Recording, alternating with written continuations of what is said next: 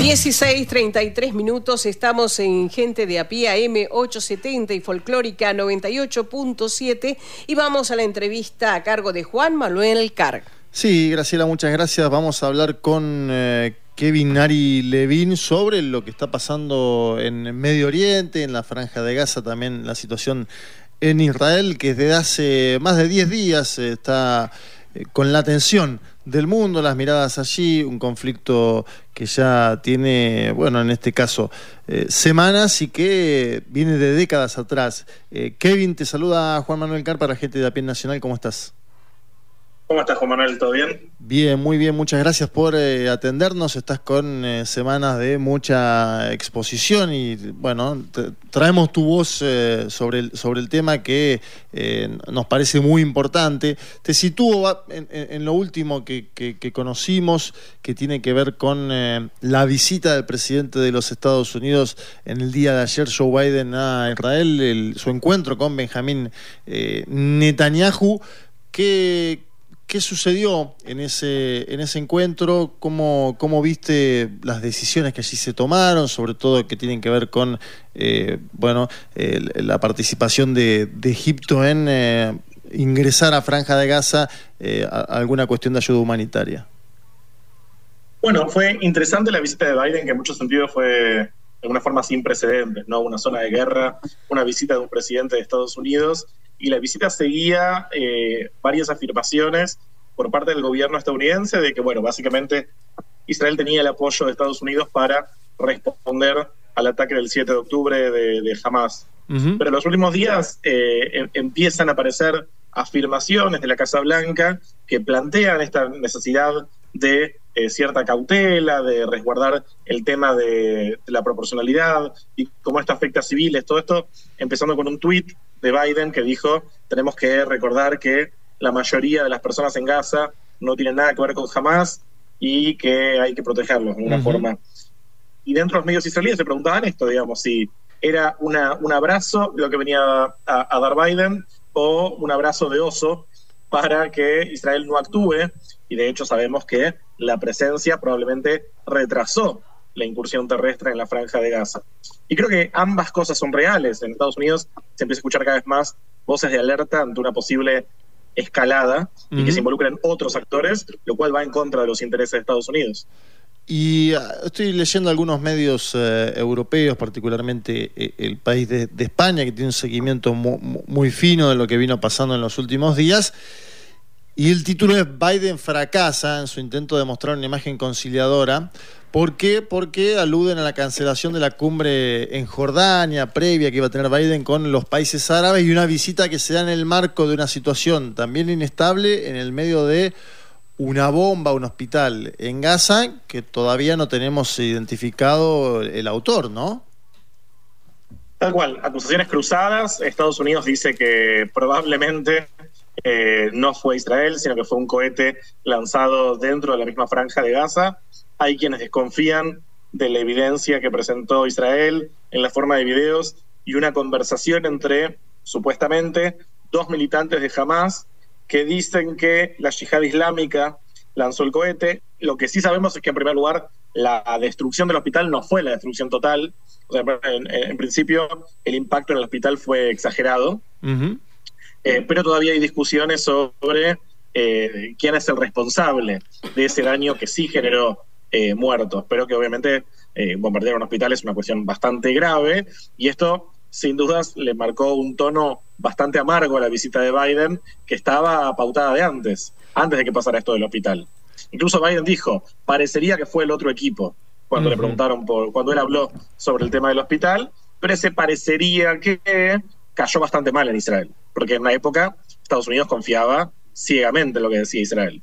Te pregunto algo que vi hoy en el diario Clarín de la Argentina, una nota de, Marcelo Cantelmi, que está ahora mismo en, Jerusalén haciendo su cobertura, que se titula La imagen de Benjamín Netanyahu y de su partido en caída libre, donde habla de que eh, una baja del 32% en la aceptación, no sé si esto es, tan verídico, y una suba del partido opositor centrista de Benny Gantz, ¿no? creciendo al 41%. ¿Esto es así? ¿Tenés algún dato que vaya en, ese sentido? Porque tendería a, creerse que en general ataques como los que hizo el grupo Hamas, lo que hacen sobre un liderazgo es abroquelar a la población en apoyo a ese liderazgo. Acá parecería estar sucediendo más bien lo contrario. ¿Pensás que eso tiene que ver también con la falta de planificación o cobertura de eh, las agencias de seguridad sobre los atentados? ¿Con qué tiene que ver esta caída de la aceptación de Netanyahu en caso de que sea verídica? Es correcto lo que vos decís. Normalmente uno esperaría que el liderazgo se ve fortalecido ante un país que de alguna forma cierra filas y se consolida en torno a, la emergencia militar, la emergencia de seguridad, pero el contexto en el cual llega es muy importante. Si Un Netanyahu que ya había estado cayendo en las encuestas y que muchos ya predecían un desastre para su partido y que cada vez más voces que ideológicamente e históricamente están de acuerdo con Netanyahu, que venían diciendo Netanyahu ya está en otra, está ocupado en su juicio, está ocupado en peleas políticas muy mezquinas y ya su época para, eh, digamos, el liderazgo pasó. Y, esto ahora parece muy fortalecido por todas las circunstancias en las cuales empezó esta guerra. La falta de anticipación, la desorganización en la respuesta. Netanyahu mismo tardó alrededor de una semana en visitar hospitales con heridos, que es algo que habitualmente se hace bastante temprano, entonces muchos israelíes consideran que él en realidad se estaba escondiendo eh, y dando esta imagen de duro contra Gaza para no hacerse cargo del desastre que fue, eh, digamos, la preparación israelí frente, frente a este ataque. Y hace falta también recordar que por mucho menos que esto, en los años 70, Golda Meir terminó renunciando, lo cual llevó, por cierto, a la primera victoria del Likud, porque Golda Meir era del laborismo. Eh, pero los israelíes no van a perdonar esto fácilmente. Seguramente haya alguna instancia de juicio político, investigación. Eh, y muchos dicen esto es finalmente la caída de Netanyahu. De todas formas, Netanyahu es un mago y en sus largos años en el gobierno israelí ha sabido reorganizar eh, coaliciones y armar circunstancias para su propia continuidad, así que hay que tener mucho cuidado con declararlo muerto político, pero todo, es, todo indica que lo es en los hechos. Hay una frase del expresidente uruguayo Sanguinetti que dice que en la política no hay muertos, sino heridos leves y heridos graves, ¿no? Me parece que puede, puede en este caso eh, ponerse en consideración con lo que está sucediendo. Te hago una consulta vinculada a, a Putin, a Xi Jinping, a líderes que no estuvieron en las últimas horas en la zona de conflicto, pero sí estuvieron juntos eh, en Beijing, ¿no? Donde viajó eh, Vladimir Putin. ¿Qué, papel pueden tener de acá las próximas semanas en este, en este conflicto? Me acuerdo de declaraciones del propio Putin de hace días atrás que él decía no se metan ni con los niños ni con las mujeres, ¿no? Casi como marcando, bueno, un código de los conflictos eh, armados. ¿Qué papel pudieran llegar a, cumplir estos dos líderes? Bueno, eh, en principio están mostrando una actitud, sobre todo Xi Jinping, bastante más crítica hacia Israel que Joe Biden. China históricamente tiene una, una posición bastante ambivalente con respecto a Medio Oriente, pero sabemos que Putin históricamente es muy cercano a Israel, particularmente cercano a Netanyahu. incluso sí. su campaña y una población rusa muy importante de Israel, muchos de los cuales admiran a Putin y la cercanía entre Netanyahu y, Putin fue eh, uno de los eh, centros de la campaña de Netanyahu en las últimas elecciones. Eh, Putin aparte es un aliado clave para Israel porque termina siendo de alguna forma el interlocutor de Israel para trabajar temas específicos de Siria, país con el cual Israel comparte una frontera. Entonces, eh, lo que sí pienso es que son dos países que están mirando con mucha atención para ver si Biden comete algún error con respecto a este vínculo y tal vez viendo eh, sobre todo si les conviene una escalada, porque son, eh, si les conviene intervenir para evitar una escalada, porque son países que son bastante más cercanos a Irán, aprovechando ese vacío que generó eh, Estados Unidos. Eh, China aparte no condenó muy claramente el ataque de Hamas a Israel. Israel criticó bastante al gobierno chino por eso, no al punto de, cortar vínculos ni nada, porque son, son, dos países que tienen vínculos comerciales bastante eh, fuertes, pero seguramente son actores que vamos a escuchar expresando sus opiniones de forma bastante, bastante fuerte y eh, de alguna forma vemos que están fortaleciendo sus lazos una alternativa a Estados Unidos en la región. Para las y los oyentes estamos hablando con Kevin Ari Levin, sociólogo, docente, especialista en eh, Medio Oriente. ¿Qué sucede con los secuestrados? Eh, no, no, no, no, apareció mucha información en, los últimos días sobre ese tema eh, en particular. ¿Lo seguiste? ¿Qué, estás viendo en la prensa especializada?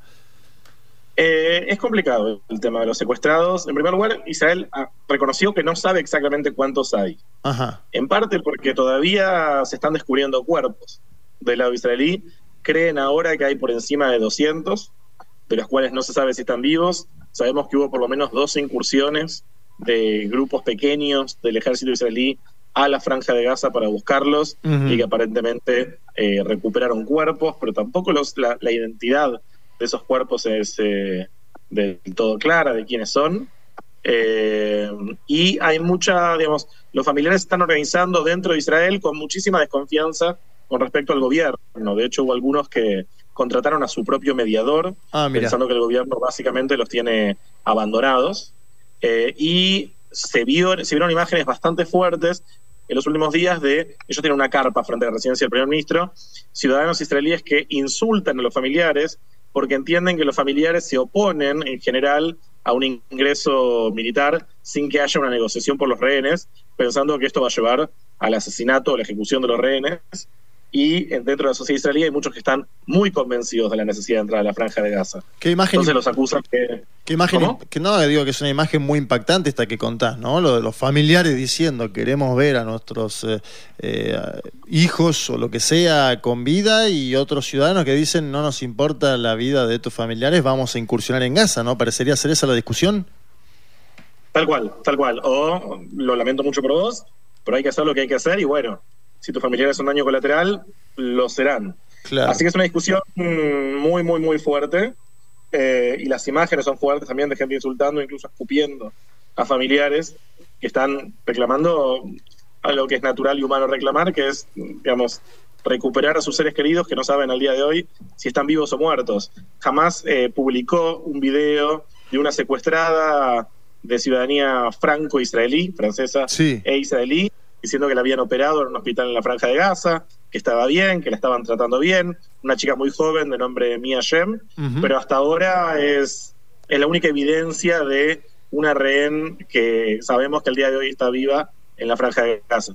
Hay una, alerta del Departamento de Estado que, me lo mencionaba Martín Rodríguez eh, justo ahora eh, cuando, llegó acá al programa. Una alerta del Departamento de Estado de los Estados Unidos de América de hoy que aconseja a todos los estadounidenses en el extranjero a extremar la precaución y habla de una alerta mundial. ¿Vos pensás que hay algo que le dijo Netanyahu Biden ayer, que es algo que parte de los secretos, eh, bueno, de la propia inteligencia de los Estados Unidos de América, o que es parte de una alarma generalizada, porque veo que también eh, hay gobiernos europeos que han emitido alertas en las últimas horas. ¿Qué, está pasando en ese sentido? ¿Qué pensás que puede estar pasando? Yo creo que hay un estado de alerta generalizado. Hoy eh, también tal vez vale la pena mencionar que, por ejemplo, la sede de la AMIA en Buenos Aires fue evacuada por una amenaza de bomba que siguió también, eh, una amenaza en realidad, no de bomba, que siguió también amenazas en la Embajada de Israel y la Embajada de Estados Unidos en Buenos Aires. En este momento estoy en París, donde se ve muchísima presencia policial en las calles. Eh, y creo que tiene que ver un poco con, esta estrategia eh, de, de, alguna forma llamar a sus adherentes en el mundo a movilizarse, en principio contra las embajadas de Israel, pero nunca se sabe, y que abre como un, eh, una nube de sospechas sobre todos los movimientos. No sé si manejan información específica, pero evidentemente hay un estado de alerta bastante eh, importante. Eh, y en Estados Unidos sabemos que hablamos de una sociedad conocida también por su violencia, ataques de lobos solitarios, gente que está hiper conectada a este tipo de llamados. Así que tiene sentido también eh, al menos despertar los niveles de alarma en este momento. ¿Fue grande la movilización en el llamado mundo árabe luego del de, bombardeo al hospital Al-Alaji de la Franja de Gaza? No sé si pudiste ver imágenes, pero en general me da la sensación de... En Jordania fue gigante. Claro. Eh, creo que fue la más grande. Vi que también hubo bastante bastante movilización en lugares como, como Turquía, en Marruecos, en Bahrein. Y estos lugares son importantes porque son países que tienen vínculos diplomáticos con Israel y parte, eh, parte del reclamo de los manifestantes es justamente cortarlos y sumarse al resto de la región en aislar a Israel. Incluso en Estambul tenía entendido que hubo 80.000 personas que intentaron entrar a la embajada, que estaba por supuesto evacuada, usando fuegos artificiales, palos, antorchas. Nos estamos viendo imágenes que generan bastante violencia y muestran también algo que ya sabemos, pero eh, que en estos casos queda gráficamente demostrado, que es que los países con los cuales Israel tiene vínculos diplomáticos en la región, en realidad lo que se tiene es una paz fría, es una paz a nivel de los gobiernos, pero no hay un abrazo cálido de la población a la paz con Israel porque la población todavía se identifica bastante con la solidaridad con el pueblo palestino. La última que te hago, Kevin, desde ya agradeciéndote por eh, tu gentileza, estar acá en, en Gente de a pie, incluso recién llegado ¿no? A, París, a Francia, donde estás en este momento atendiendo. Sí, sí, llegué hace dos horitas. Bueno, por eso, ahí nos sacamos el sombrero porque llegaste y ya nos estás atendiendo, ¿no? Con lo cansador que son esos viajes en general. Em, ¿qué, qué, hay que mirar en las próximas 28, 24, 48 horas? Digo, se esperaba mucho una incursión en Gaza que sucedió, pero no como se la esperaba, a gran escala. ¿Qué hay que mirar en las próximas horas? Bueno, tenemos que ver qué es lo que pasa cuando termine esta seguidilla de visitas de dignatarios extranjeros a, Israel, que de alguna forma evitan esta escalada. A la visita de Biden le seguía, si no me equivoco, la visita, no sé si el ministro británico. Sí, Rishi Sunak, sí. Sí, Sunak. Exactamente, y difícilmente se produzca una incursión masiva, digamos, como, para arruinar esas oportunidades de fotos. Eh, pero eh, se está calentando mucho el tema de la frontera del norte. Hoy hubo tres heridos también por un ataque lanzado desde el Líbano así que no descartaría que vamos, veamos movilización en ese sentido y todo indica que esta semana va a ser clave, porque lo que no se haga esta semana, la ventana la semana que viene va a ser muchísimo más pequeña para, para una acción de tipo militar. Así que tenemos que escuchar qué es lo que dicen los israelíes y sobre todo cuáles son las movidas del ejército. Jamás no parecería estar eh, dando espacio para aflojar porque siguen lanzando cohetes, sobre todo ahora enfocados en el centro del país que es la zona más poblada de Israel, lo cual a la vez lleva mayor intensidad en la, en la respuesta. E imagino que también veremos novedades con respecto a esta gran pregunta sobre el hospital, algún tipo de verificación internacional o comunicado sobre qué es lo que pasó con este hospital que generó tanto, tanto enojo y tanta movilización justificadamente. Muchas gracias Kevin Ari Levin por tu comunicación con eh, gente de API. Seguramente estaremos eh, charlando próximamente sobre este tema que está con los ojos del mundo puestos en la zona y, y te agradecemos la comunicación. Gracias a vos, un abrazo.